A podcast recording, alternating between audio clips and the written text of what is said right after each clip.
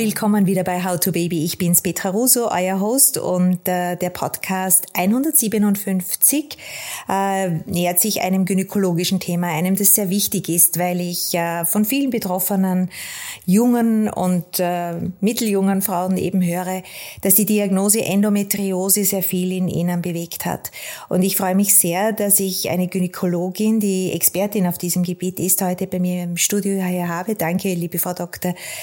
Goldmann, Sie sind Spezialistin äh, für äh, Endometriose bei Jugendlichen und jungen Frauen. Also Sie haben schon sehr viel Erfahrung auf dem Gebiet sammeln dürfen. Was ist denn die Ursache für Endometriose? Vielen Dank für die Einladung. Danke. Ähm, ich habe genau von zwei Seiten aus bin ich zu der Endometriose gekommen. Das eine, ich bin Kinder- und Jugendgynäkologin, da habe ich in Deutschland die Ausbildung gemacht. Und das zweite, ich durfte beim Professor Hohl ähm, meine Assistenzausbildung machen in äh, der Schweiz. Und der war ein sehr großer Operateur von Endometriose. Ähm, eine sehr männliche Sicht darauf, aber ich konnte sehr viel lernen. Ich habe sehr viel Endometriose gesehen und dort sind sie halt von der ganzen Schweiz dorthin gekommen, um sich von ihm operieren zu lassen. Da durfte ich auch viel assistieren. Dennoch bin ich jetzt niedergelassen. Das heißt, ich bin jetzt auf der konservativen Seite und habe jetzt auch ein bisschen erlebt, wie die Endometriose sich gewandelt hat, von dass man die überhaupt mal gekannt hat, erkannt hat, ähm, durch, ob, durch Operationen und eben auch durch Kinderwunsch. Das ist ja auch das Thema. Also man hat ähm, ist raufgekommen, dass Kinderwunsch Patientinnen, die hat man operiert, um zu schauen, was da los ist. Und da hat man eben diese Endometriose gefunden. Ähm, und das bringt mich auch schon ein bisschen zum Ursprung, ähm, warum woher die Endometriose denn so kommt. Warum hat man die erst so spät in unserer menschlichen Entwicklung gesehen? Warum kennt man das nicht bis jetzt? Der Grund liegt ähm, darin, eigentlich ist die Endometriose uralt. Die haben alle Affen, also die Primaten. Da gibt es Primate Research Model. Ähm, die haben bewiesen, dass eigentlich alle Affentiere und irgendwie gehören wir ja auch dazu, die Primaten, mit diesen Rundköpfen der Geburtsmodus sich verändert hat. Und damit musste sich die Gebärmutter komplett anpassen. Und damit haben wir wahrscheinlich ein Ursprungproblem äh, für eben Adenomiose, Endometriose und auch Myome. Und ähm, warum hat man das früher nicht gesehen? Weil Schwangerschaft schützt. Wir waren früher, so wie die Maria Therese, mit 16 schwanger, hatten 16 Kinder wie die, also wenn es gut kam.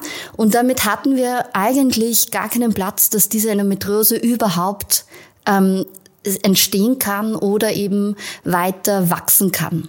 Weil man geht davon aus, dass die Endometriose eben durch ähm, retrograde Menstruation, also durch Blutung, die nicht nach unten durch die Scheide abfließt, sondern eben durch die Tuben sich in den Bauchraum ablegt, ähm, dass dadurch ähm, ähm, einfach Zellen verschleppt werden, die dann eigene, die sich anlagern und dann dort so tun, als wären sie in der Gebärmutter und dann mitbluten. Und bei jeder Blutung wird das ernährt und größer und mehr. Und deshalb, ähm, wenn man früh schwanger wird, kann die nicht wachsen. Und wenn man mhm. viele Kinder hat, auch nicht. Aber wenn man so wie wir einfach relativ spät beginnt, evolutionstechnisch spät beginnt, ähm, mit 35 schwanger zu werden wollen, dann äh, findet man das plötzlich, weil das konnte einfach all die Jahre entstehen. Und das fand ich sehr, sehr spannend. Das ist sehr, sehr spannend, Frau ja. Doktor. Und jetzt, Sie haben gesagt, Sie sind jetzt wieder im niedergelassenen Bereich. Sie sind in Niederösterreich, wir können sagen, in Wiener Neustadt, im Institut Femicura und mhm. sind dort in einer Ordinationsgemeinschaft und haben natürlich auch sehr viel Kontakt zu Patientinnen, die in einem gewissen Alter sind, wo sie, wie Sie es gesagt haben, mit 30 circa den Kinderwunsch wahrnehmen und man dann in diese Erstdiagnose kommt.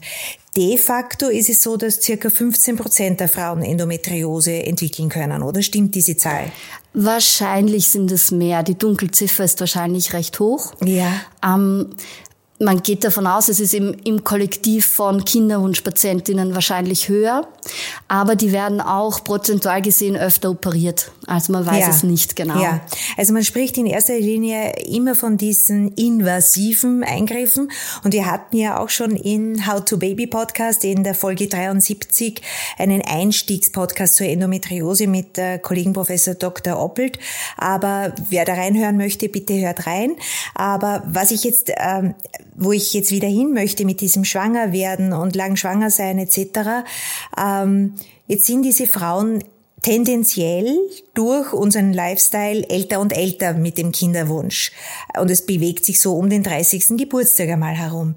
Und äh, was passiert dann, wenn man erfährt, okay, man hat Endometriose? Weil wenn man es noch nicht bemerkt hat, dass es sind starke Blutungen mitunter und starke Entzündungen und starke Schmerzen. Äh, was kann man dann tun? Genau, also die Ursache ist, der Körper erkennt ja, dass die Zellen nicht dorthin gehören, wo sie sind. Das heißt, ähm, die Abwehrzellen erkennen die Endometrioseherde sehr wohl und ähm, fangen da an, eine, eine interne Entzündung zu machen, die natürlich nicht mit Antibiotika oder so ähm, therapiert werden kann. Also das fällt mal weg. Es ist eine Entzündung, aber unsere Antibiotika werden nicht greifen, weil es einfach keine Bakterien sind. Ähm, das zweite, der zweite Ansatz ist, ähm, unsere Schleimhaut in, muss ja dann irgendwann ein befruchtetes Ei und Eizelle auffangen. Das heißt, die muss sich etwas festhalten, etwas ernähren und die gibt ähm, viel, also Angiogenese, ähm, Aufträge ab. Das heißt, für die Gebärmutter ist es wichtig für das Kind, dass viele Blutgefäße dorthin kommen, zur Plazenta, damit es gut durchblutet wird. Und genau das passiert auch bei den ähm, Endometrioseherden im, im Bauch die dann dort liegen ähm, und einfach ganz schnell eine, eine Blutversorgung bekommen. Und deshalb ist es auch so schmerzhaft und so wichtig. Das heißt, wir müssen schauen, dass wir haben eine Entzündung, eine chronische Entzündung im Körper, ein Inflammatory Process mit wirklich ähm, mit Kämpfen, lauter kleinen Kämpfen, die wahnsinnig wehtun. Und wir haben auch ähm, Neoangionese. Und ähm, das, also diese beiden Faktoren kann man halt natürlich mit klassisch mit Ibuprofen und Schmerzmittel sehr, sehr gut behandeln. Aber die klassische Endometriose-Patientin ähm, ist für die ist das zu wenig. Also wenn das wirklich sehr, sehr schmerzvoll ist. ist. Ja, genau. Aber können Sie Angionese vielleicht Angionese. auch noch kurz darstellen? genau. Also man muss sich vorstellen, wenn ähm, die Ei- und Samenzelle sich in die, in die Gebärmutter einnistet, dann baut der Körper dazu einfach Blutgefäße, weil die Plazenta muss ja, das Blut muss ja dann ähm, gewaschen werden und von dem, von dem Baby, also die Nährstoffe müssen ja dem Baby zugeführt werden. Und da braucht man viel. Das Kind wird ja hoffentlich mal über dreieinhalb Kilo und das muss ja mal Blutfluss, das muss fließen. Das, ähm, das heißt, ähm, die können einfach ähm, den Startschuss geben, damit Blutgefäße dorthin ähm, verlegt werden von vorher nicht vorhandenen Blutgefäßen. Okay. Das macht die Schleimhaut, das macht eben auch Endometrium. Und ähm, das passiert in kleinen, also in kleinen Fällen, ähm, das kann jetzt nicht ein drei Kilo Tumor werden, das, das geht nicht. Aber es ist trotzdem so, dass sich Endometrioseherde einfach sehr schnell Zugang zu Blutgefäßen schaffen. Und die können dann ähm, dort teilweise sogar, es gibt ja auch, ähm, dass man in der Lunge oder im Hirn ähm, Blut, also Endometriose finden kann. Also die könnten sogar verschleppt werden durch das. Ähm, genau, und das ist halt eben auch der Grund, dass man den Frauen diese Schmerzen zugestehen muss und sagen, das ist zu viel, das geht nicht. Und ähm, wenn wir mit unseren Schmerzmitteln da nicht mehr auskommen, dann müssen wir uns überlegen, was diese Schleimhaut sonst beruhigt. Und was beruhigt diese Schleimhaut? Das ist die Schwangerschaft. Ja. Eine Schwangerschaft sagt eine Schleimhaut, jetzt ist gut, kannst, kannst sein. Halt es fest, das ist gut, aber du musst nicht mehr arbeiten, du musst dich nicht verändern, du sollst nicht bluten. Und genau das wäre halt am allerbesten mit einer Pille, die eine Schwangerschaft ein bisschen ähm, simuliert. Ich spreche da von einer östrogenfreien Pille. Das heißt, wir haben kein Östrogen, weil Östrogen wäre auch wieder Nährboden für so eine Schleimhaut. Und es wäre halt einfach diese klassische Progesteronpille, diese Minipille ohne Östrogen. Die kann man durchgängig nehmen. Gibt es auch schon eine Version, die die Krankenkasse bezahlt. Und ähm, das ist die Therapie der Wahl. Und das ist eben auch, wenn Sie vorher gesagt haben, mit diesen ähm, ähm, Chirurgen, die einfach gerne und viel operieren, was auch für was auch in der Zeit, wo man das gefunden hatte, notwendig war, ähm, denke ich, kann man sehr viele Operationen heutzutage mit mit dieser Therapie vermeiden. Und das ist, glaube ich, das, ähm, was man den Frauen auch sagen muss. Man kann Endometriose jetzt nicht nicht gut sehen im Ultraschall. Ich kann es mit der Diagnose und mit, mit all meinen Geräten, die ich habe, wahrscheinlicher machen. Ich kann es ihnen nicht garantieren, aber ich kann es blind behandeln und ich kriege diese Frauen beschwerdefrei. ohne Operation. Jetzt ein Stichwort beschwerdefrei und Minipille. Jetzt habe ich eine ganz äh, harmlose Frage, nämlich äh, Endometriose. Äh, Patientinnen sind in der Lage, Eisprünge zu haben. Also mhm. Der Eisprung funktioniert ganz normal. Nur die Einnistung ist dann wahrscheinlich ein Thema, oder? Genau. Es kommt darauf an, ähm, eben diese Herde, die ich beschrieben habe, ja. die sind starr. Das heißt, egal wo die liegen, wenn die zum Beispiel auf äh, dem Ovar liegen, auf dem Eierstock, der gerade Ei springen sollte, genau da drüber, wo dieses Ei gerade springen sollte, dann wird dieses, äh, genau, dann wird dieses Ei nicht springen. Dann hat die da keinen Eisprung. Wenn dieses starre Gerät bei den Tuben liegt, also Gerät, diese starre Zellhaufen bei den Tuben liegt, dann können sich die nicht ähm, dann hat man die Motilität, also sie können sich nicht bewegen. Das heißt, Ei- und Samenzelle können sich nicht finden oder sie können auch sich falsch einnisten, weil die nicht weiterkommen.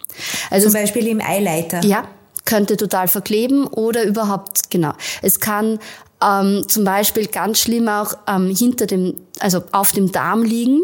Dann haben die Frauen beim Stuhlgang Schmerzen und auch ähm, beim Geschlechtsverkehr, wenn das ähm, auf der Innenseite liegt, entlang eben auch auf der Innenseite von der Vagina oder auch auf der Gebärmutter.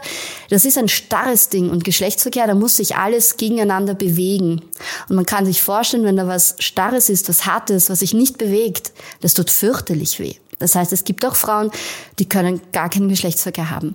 Und da komme ich mit, also das ist dann wieder verschiedene Ausprägungen. Also ja. Endometriose ist nicht gleich Endometriose. Ja. Aber wenn die das haben, dann werden wir wahrscheinlich um eine gute chirurgische Sanierung nicht vorbeikommen. Was ist eine gute chirurgische Sanierung, Frau Dr. Das ist jemand, der Endometriose erkennt und kennt. Jemand, der wirklich weiß, was er sucht und dort dann gezielt auch mit seinen Händen angreift und wirklich schaut, dass er alle Herde ähm, entfernt. Das ist bis zur, man muss teilweise sogar einen Darm äh, Teilresektion machen, damit man die wirklich herausschneidet und dann den Darm wieder schön zusammen, damit alles wieder so funktioniert, wie es früher war. Das und gibt's. Gut. Aber das ist zum Glück sehr selten. Gut. Aber wenn das jetzt äh, chirurgisch gut interveniert wurde, mhm. kann es wieder nachwachsen, theoretisch? Sehr gute Frage. Ja, also so wie Sie sagen, mit jeder Menstruation, mit jedem Zyklus, wo wieder Östrogen aus, haben wir wieder ein Zellwachstum. Und damit sind wir wieder bei meiner geliebten Minipille angelangt. Das ist momentan das Einzige, was wir haben. Es gibt natürlich auch äh, in Spiralenform, es gibt es in drei Monatsspritzenform. Also die Form ist egal, aber es läuft eigentlich immer daraus hinaus, darauf hinaus, dass man versucht, möglichst den Zyklus zu reduzieren, möglichst hypoöstrogen zu sein. Und das kann man natürlich auch ernährungstherapeutisch machen. Genau, da wollte ich jetzt auch hin. Ja. Was kann man alles selbst in der, in der Selbstwahrnehmung und Selbstkompetenz unterstützend tun? Was soll man nicht tun? Ich weiß schon die Antwort. Also Rauchen, Trinken etc. ist natürlich alles für unser für unsere Zellen generell. Das mhm. ist Alkohol ist Zellgift, also es wird wahrscheinlich dahingehend auch Zuckermoleküle und so weiter. Das ist, ich sehe das schon richtig wie so ein Kiertag da in uns drinnen. Alles was gut ist. Ja, ja, genau. Aber was kann man denn alles Gutes äh, sich äh, angewöhnen. Genau, also ich denke, das erste ist mal so ein Tagebuch führen.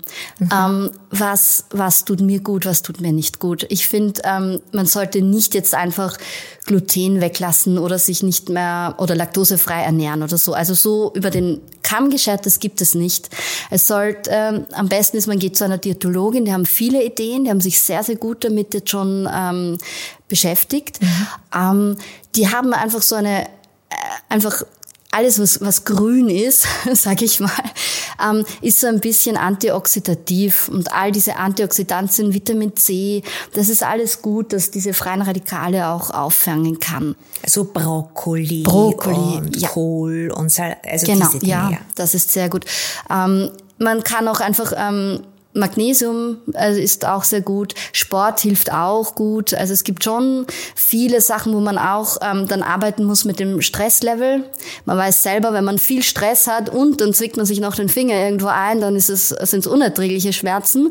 Und wenn man aber sehr tief unten ist mit seinem seinem Stresslevel und ähm, dann dann erträgt man Schmerzen auch ein bisschen besser. Also dann vom Cortisol auch abhängig, vom oder? Cortisol, genau. Ja. Ähm, das hilft alles ganz gut und auch mhm. ähm, natürlich manuell also so keine Sakraltherapie, die einfach auch das alles wieder versuchen zu bewegen, beweglicher zu machen. Tanzen. Tanzen, ja, sehr gut. ja, also ja. das in, in Bewegung bleiben. Und mhm. jetzt haben wir auch Ansätze aus der asiatischen Welt, also TCM und die Zuhörerinnen und Zuhörer werden sicherlich auch alle möglichen alternativmedizinischen Angebote schon durchleuchtet haben. Äh, haben Sie da Erfahrungen? Äh, haben die Patientinnen und Patienten schon was? Äh ja, also ähm, was ich so finde, ist im Akupunktur im Speziellen ja. ähm, hilft sehr gut. Und es gibt auch diese Kräuter, damit kenne ich mich ja. jetzt nicht genug aus, aber da habe ich schon Frauen, die sind fast beschwerdefrei mit dem. Doch. Ja, ja, das gibt's. Das ist gut. Die einzige Kontroverse ist, die, die ich so mit der TCM immer so ein bisschen habe, ist, die, die haben gerne die Menstruation. Die finden, ich meine, ich, ich, ich bin jetzt kein TCM-Mediziner, vielleicht müssten Sie mal wen einladen, der das widerlegt, aber die finden Menstruation immer gut. Es muss immer fließen und, und das Ganze muss weg. Aus, raus aus dem genau. Körper, ja. Und wir westliche Mediziner, ähm, ich finde das nicht so, weil wir müssen dann das ganze Eisen oben wieder reinschütten. Und wie gesagt, es, ernährt, es nährt uns die Endometriose. Und wenn man viele Kinder hat, ist schon gut, wenn man dazwischen mal ab und an blutet und, und das einfach sich wieder reinigt. Ganz sicher, nach der Geburt ist das wichtig. Aber wenn man keine Kinder hat oder die Geburt schon Jahre her ist, dann braucht man sich nicht mehr reinigen, wir sind nicht dreckig. Und das ist, denke ich, etwas ganz Wichtiges auch für das Verständnis. Man muss nicht jedes Monat bluten und ähm, das ist auch etwas, ähm, das halt auch für viele Frauen sehr schwierig ist. Ich glaube, Sie sprechen da was ganz Wichtiges an, Frau Dr. Goldmann. Und zwar gibt es ein Süd-Nord-Gefälle. Mhm. Die Nordeuropäerinnen, sagt man oder sagte man, Sie müssen mich berichtigen, wenn es jetzt mittlerweile anders ist, äh, haben da nicht so eine emotionale Beziehung zur Menstruation. Also denen macht es nichts. Die akzeptieren auch Hormonspiralen und dieses Nicht-Menstruieren allenthalben besser je nördlicher sie leben. Im Süden, also Italien, Spanien, Türkei etc., dort äh, ist genau dieses Bluten quasi der Akt der Weiblichkeit, des Unterstreichens und der Reinigung etc. Gleichermaßen wirft es wieder die Frage auf, man sagt ja, wir haben so und so viele Eier im Laufe eines weiblichen Lebens zur Verfügung und dann ist Ausmaus. Und wenn man jetzt oft schwanger war, ist es gesünder, weil dann hat man eben weniger geblutet. Wo ist die Mitte? ja, sehr schwer. Also ich sage immer, wir, wir sind halt gebaut, so die Natur hat uns natürlich schon so gemacht, dass wir halt viele Kinder haben, weil es war früher eine hohe Kindersterblichkeit, leider ja. auch eine hohe Müttersterblichkeit. Ähm, und es war wahrscheinlich für uns Frauen gut, dass es mit 50 aus war und wir nicht mehr schwanger werden konnten. Das war ein Überlebensvorteil. Ähm, weil wir dann nicht mehr an Geburtskomplikationen sterben konnten. Und ähm, bei Männern ist es nicht so. Bei denen ist ja zum Glück der Zeugungsakt nicht wie bei anderen vielleicht Tieren oder so, aber bei, bei uns ist es ja komplett ungefährlich. Ähm, und die können auch im hohen Alter noch Kinder zeugen. Die, Tun sie auch. Ja. ja. Und ähm, bei uns war das wahrscheinlich, wahrscheinlich ist es gut, dass wir das nicht mehr können, weil es einfach fürs Herz-Kreislauf, für uns die Wahrscheinlichkeit ähm, für Schwangerschaftskomplikationen steigt einfach. Das ist jetzt nicht, dass ich jetzt eine Frau, die mit 50 noch Kinderwunsch hat, ähm, ich möchte jetzt nicht verurteilen. Ich, ich habe auch gesehen, wo das gut klappt, ja. Aber wenn man jetzt ähm, sagt, Frauen mit 20 haben generell ähm, weniger Komplikationen und es ist weniger gefährlich für sie als eine Frau mit 50 schwanger zu sein und zu gebären. Und ähm, daher glaube ich, kommt das auch, dass das eben einmal aus ist mit diesem ganz natürlich aus ist. Natürlich genau. aus ja. ist, genau. Aber gehen wir wieder zurück zu den Endometriose-Patientinnen. Mhm. Wenn die dann schwanger wurden, trotz der Endometriose. Mhm. Können die dann durch diese Schwangerschaft auf eine Stabilisierung hinhoffen oder kommt es dann wieder und braucht es wieder eine Schwangerschaft? Mhm. Den meisten Frauen geht es in der Schwangerschaft sehr gut. Ja. Die meisten haben keine Schmerzen. Die sind, sie sagen, das war eine sehr gute Zeit in dem Leben und auch, es schützt auch die Zeit danach, ähm, das Stillen schützt auch. Da haben wir eben wenig, also eine, eine progesteronhaltige Zeit, wo die, wo das Endometrium einfach ruhend gelegt ist. Und ähm, danach merken sie halt so, dass einfach mit jeder Menstruation die Blutung dann wieder stärker wird und viele sagen dann, oh, es kommt zurück. Mhm. Und dann Genau, und dann ist eben die nächste Schwangerschaft wieder gut. Es ist halt immer schwierig, wenn man halt es gibt halt schon Frauen, die halt eben nicht von selber schwanger geworden sind, aus den Gründen, die wir auch gesagt haben, wo man dann halt wirklich auch eine Operation machen muss. Und das kann auch sein, dass man zwischen zwei Schwangerschaften dann noch einmal operieren muss, damit die Endometrioseherde, die neuerlich gewachsen sind, wieder eliminiert werden. Also es ist eine chronische Erkrankung, die eine Frau einfach hat. Das gehört dann zu ihr dazu. Mit der muss sie leben. Eine ähm, chronische Erkrankung. Es ist eine chronische, die ist nicht heilbar und die ist immer da. Ja. Selbst nach einer guten chirurgischen Sanierung. Und ist auch es nach nicht einer vorbei. guten Schwangerschaft oder zwei, drei guten Schwangerschaften. Es kommt dann vorbei. immer wieder zurück. Ja. Mit jeder Menstruation. Also außer man nimmt eben dann die Pille, wo da gehen wir halt Ja. aus, dass man das aufhalten kann. Oder Ja. zumindest, ich sage immer, die Endometriose schließt die Augen, wenn man schwanger ist. Ja. Sie ist da, sie hat einfach die Augen zu. Sie ist ruhend. Okay. Danach öffnet sie sie wieder. Ja, gutes Bild. Ist äh, medizinisch gefragt, wenn die Patientin Endometriose hat, sie ist schwanger, ist dann eine Sektio vielleicht eine Möglichkeit, gleich alles auf einmal zu machen? Ähm, nein, würde man nicht machen. In toto sozusagen? Ja, würde man nicht machen. Würde man nicht machen? Nein. Weil es zu aufwendig ist. Weil Ja. dann kommt das Baby und dann da Ja. noch die Endometriose auch gleich mit entbinden ist. Wird, So, ja. wird, wird eigentlich nicht gemacht. Man versucht halt den Kaiserschnitt möglichst kurz zu machen, auch alles wieder möglichst schnell zu, dass die Gebärmutter, dass man alles wieder in Ruhe lässt. Ja. Ähm, da hat man nicht so die Ruhe und die Zeit, dass man das wirklich sorgfältig und gut macht. Okay. Ich postuliere wahrscheinlich auch, dass eben während der Schwangerschaft die Endometrioseherde dann so stillgelegt sind, dass man sie auch nicht gut sieht. Dass man sie nicht findet. Es gell? ist einfacher, wenn, wenn man das Wenn man ja. sich ganz fokussiert auf sie. Genau. Ähm, ja, dazu eben auch noch zu sagen, ähm, wenn mal ein Mädchen eine Metriose diagnostiziert wird, sei es, dass eine Frauenärztin oder ein Frauenarzt sagt, ich glaube, Sie haben das oder auch äh, eine OP, dann ist es immer wichtig zu wissen, das heißt nicht gleichzeitig, man kann nicht schwanger werden oder es gibt Probleme. Also es kommt darauf an, wo der Herd ist. Es gibt auch Frauen, die starke Menstruationsschmerzen hat, wo der Gynäkologe schon sagt, okay, hm, wir müssen ein bisschen aufpassen auf das und die werden problemlos schwanger. Aber 30 bis 50 Prozent können schon an Unfruchtbarkeitsproblemen leiden. Ja, es ist nat- ja, das ist, das stimmt, ähm, dass das schon, wenn das eben wirklich die Tuben betrifft, den Eierstock betrifft, sehr ausgeprägt ist, dann braucht man eine Operation. Ich sage immer, man sollte ein Jahr, sollte man versuchen, schwanger zu werden, ohne dass man irgendwas tut. Einfach drauf los. Und ähm, im zweiten Jahr kann man sich dann anschauen, ähm, habe ich einen Eisprung, es gibt Ovulationstests, dann schaut man sich auch, es ist 50-50, ja, es Ja. braucht auch der Mann, den schickt man mal zum Spermiogramm Ja. und dann schaut man sich mal Blutwerte an, es gibt ja auch noch die Schilddrüse, es gibt so viele andere Sachen, äh, Fertilitätsfaktoren, dass wir immer noch, immer noch, würde ich sagen, mindestens ein halbes Jahr mit, mit Tubendurchgehkeitsprüfungen und so ohne Operation abwarten können. Und erst dann würde ich zur Operation raten, wenn man nach eineinhalb Jahren nicht schwanger wird. Frau Dr. Goldmann, jetzt hat man eine Tubenoperation äh, im Visier und kann man dann trotzdem relativ schnell oder wie schnell danach kann man wiederum auf die auf den Kinderwunsch zugehen und schwanger werden? Ähm, je schneller, desto besser. Ähm, Okay. Die Daten zeigen, dass man je kürzer nach der Operation schwanger wird, desto am wahrscheinlichsten ist es. Also wenn man das alles gerade schön saniert hat und gut durchgeputzt hat sozusagen, ähm, sind die Schwangerschaftsraten am allerbesten. Wie bei einem Blumenbeet. Ja, ja.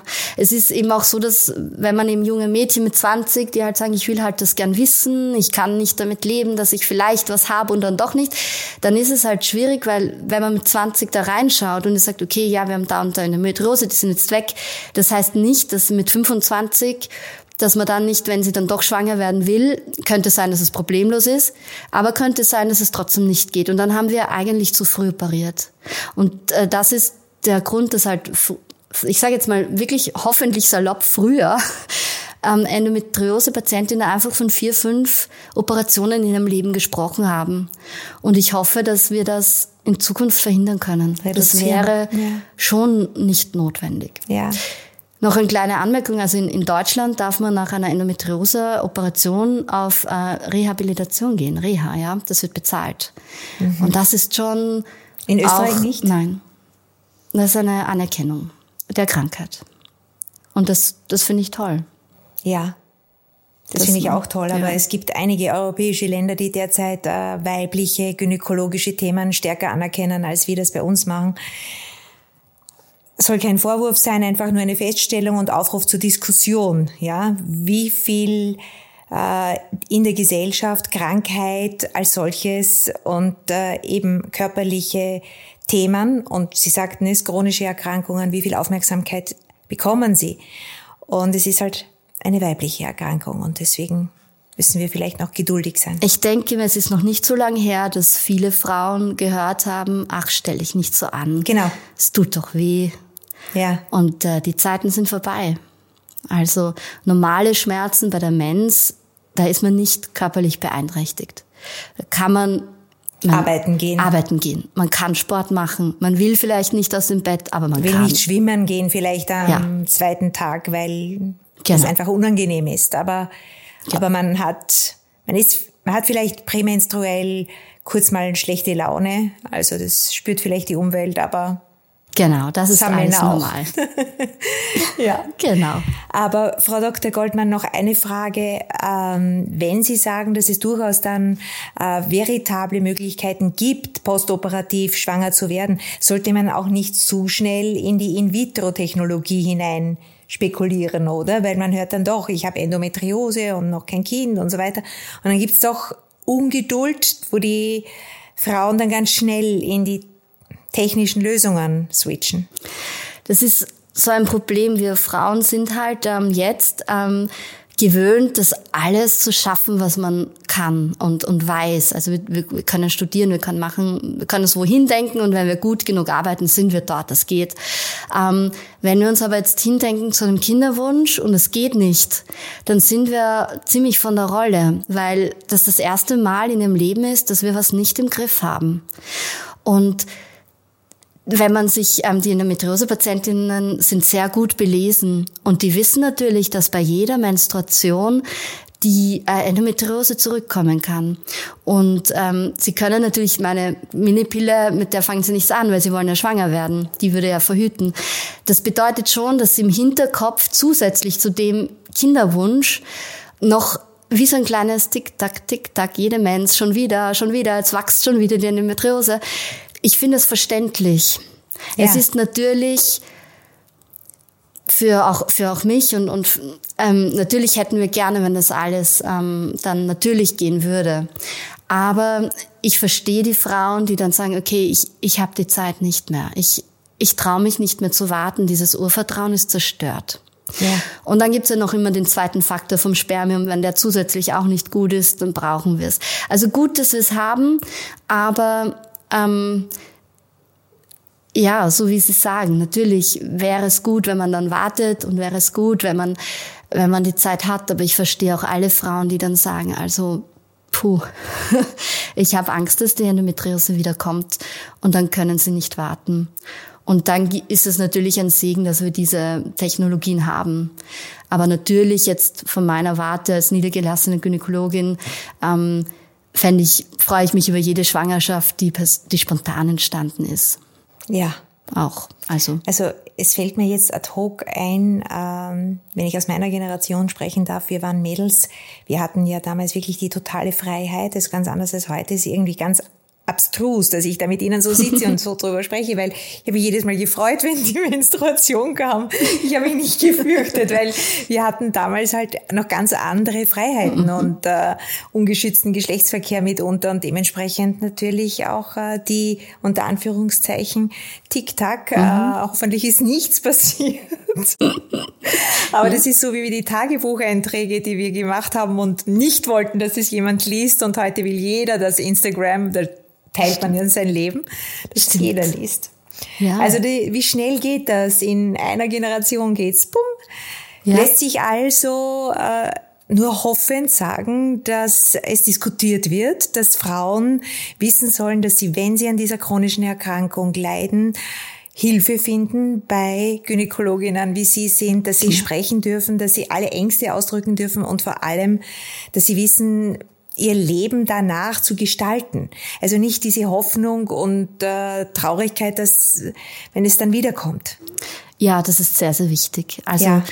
es ist keine Blinddarmentzündung, wo der, wenn der entfernt ist, weg ist. Genau. Und das gehört uns und das gehört auch dieser Dame dann, der Frau, das ist Teil von ihr. Ja. Und ähm, ja, ich glaube, damit leben lernen und damit umgehen zu lernen und dann eben in den gewissen Subspezialitäten Hilfe suchen. Äh, diätologisch, das wird sehr gut.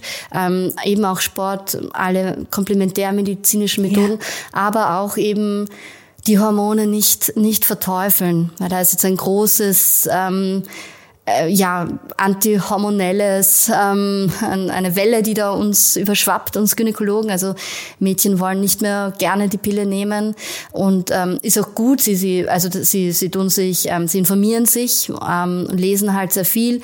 Aber in diesem Fall ist das einfach die Therapie der Wahl. Und ich denke, wenn wir schon richtig ganz komplett natürlich sein wollen, dann müssen wir halt auch zehn Kinder haben, wie es früher war. Stimmt. Und so denke ich mir mal zehn Jahre Pille oder 20, je nachdem. Ähm, das ist drinnen. Das schaffen wir. Dafür sind wir gebaut. Kommt drauf an, welche.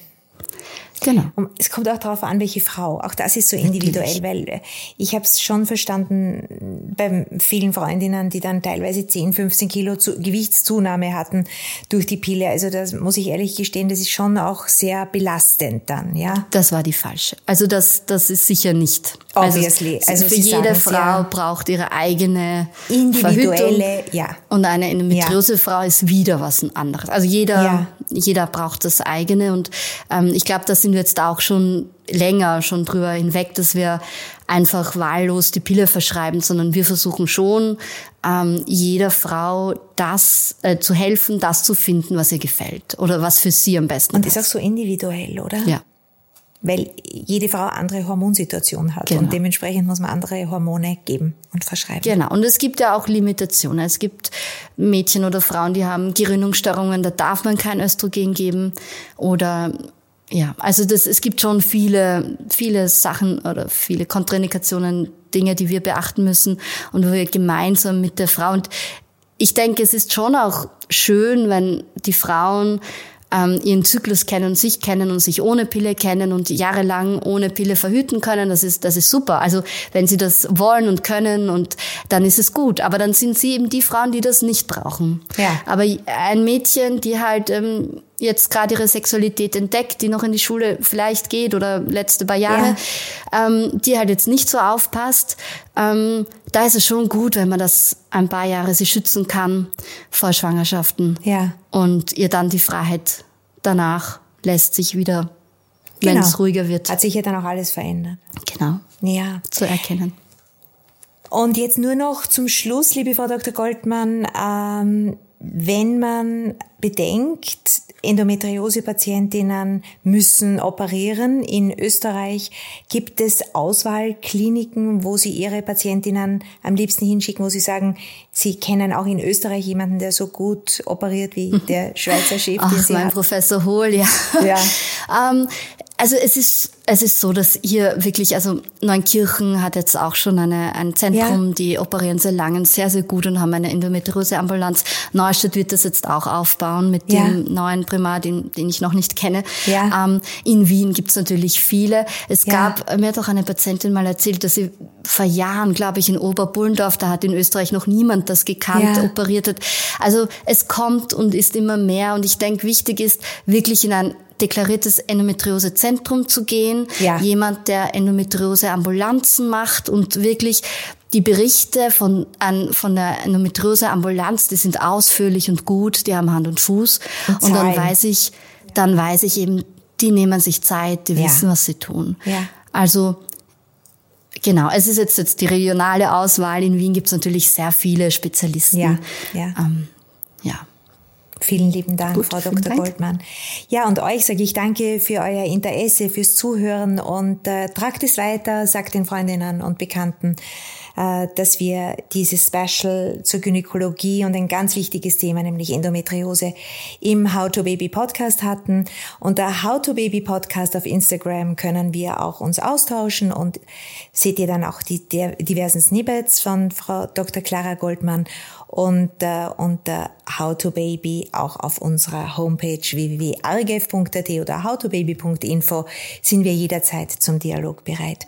Danke fürs Zuhören. Bis zum nächsten Mal. Ciao, ciao. Eure Petra Baba.